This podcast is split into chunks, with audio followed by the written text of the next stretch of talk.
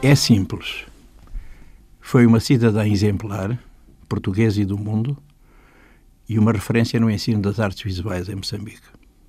Num país com algumas tradições e nomes que galgaram fronteiras, de Malangatana a Bertina Lopes, de Xixorro a Idas ou Alberto Chissano na escultura, para não falar na promissora e por vezes já consagrada nova geração de artistas plásticos, a professora Ivone Ralha, que teve o privilégio de conhecer na Maputo da década de 80, oscilava a revolução no seu esplendor bruxuleante e a independência no seu rodil de glória e já cerco, foi um exemplo de frontalidade, competência pedagógica e rigor, em diálogo amoroso com o barro humano que ajudou a moldar, com o leve sopro do sublime, que tão bem sabia sugerir, como uma tentação e um desafio. Os jovens que foram seus alunos lembrar-se-ão da grande senhora.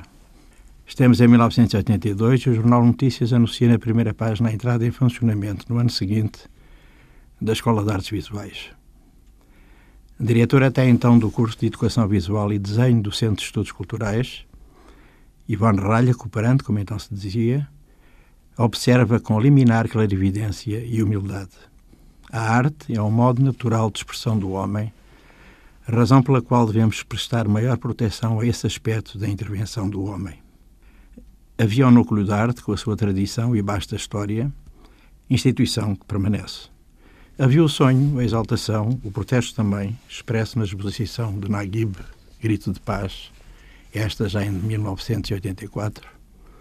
Havia os jovens que se queriam exprimir, parafraseando Aquilo Mbembe, jovens que queriam assumir a escrita de si, o desenho, a imagem onde se questionassem e revissem com a mão e o labirinto da linha que corre sobre o papel e sobe em espiral.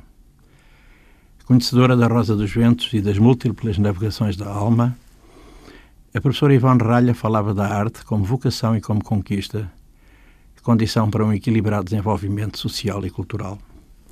Falava do homem e das suas circunstâncias, da criatividade como expressão do humano num largo espectro de cores onde se percebia a abertura para as muitas gramáticas que as dissessem às circunstâncias. Ali naquela cidade e no país que conheceu e nunca deixou de amar, na terra onde lhe nasceram as netas, o legado de Ivone Ralha tem a dimensão que José Craveirinha, falando de outro poeta, Sebastião Alva, classificou como grandioso Deus humilde da palavra, o da inteira arte, da imagem. Deus a foi, e de nós, sobretudo dos seus, se despediu agora. Uma árvore subiu, Orfeu pode cantar, Rilke Dixit. E os espíritos da terra, os verdadeiros, os do afeto, saúdam-na na morada onde agora habita, com as imagens todas da infância, com a eternidade que lhe devemos. Moçambique não pode esquecer o seu legado de liberdade, ela que desafiou os poderes constituídos a participarem na aventura se criarem as condições materiais e tecnológicas para a grande viagem a empreender.